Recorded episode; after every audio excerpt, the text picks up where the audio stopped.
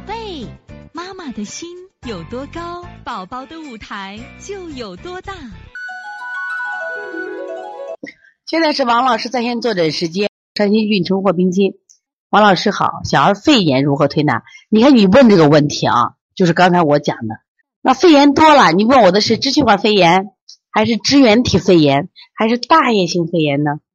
所以说，不同的肺炎一定不同的方法来调理呢。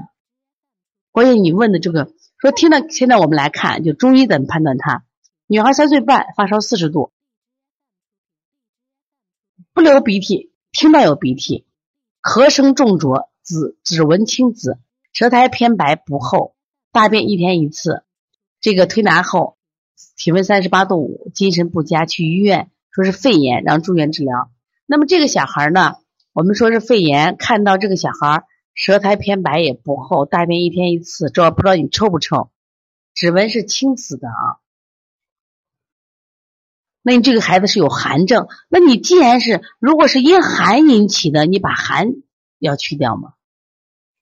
关键是如果因寒引起的，你要去寒为主。那么关于本身肺炎怎么推？肺部的疾病，我觉得好穴位在哪？膻中穴、分推肩胛骨、拿肩颈、分推肩胛骨。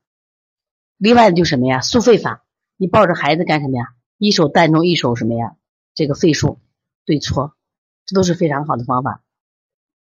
关键这个孩子现在大便臭不臭？大便有没有顽固不化的现象？还有他的肺炎是哪一类的肺炎？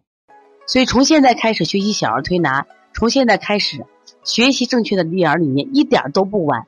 也希望我们今天听课的妈妈能把我们所有的知识。通过自己的学习，通过自己的分享，让更多的妈妈了解，走进邦尼康小儿推拿，走进邦尼康的课堂，让我们获得正确的育儿理念。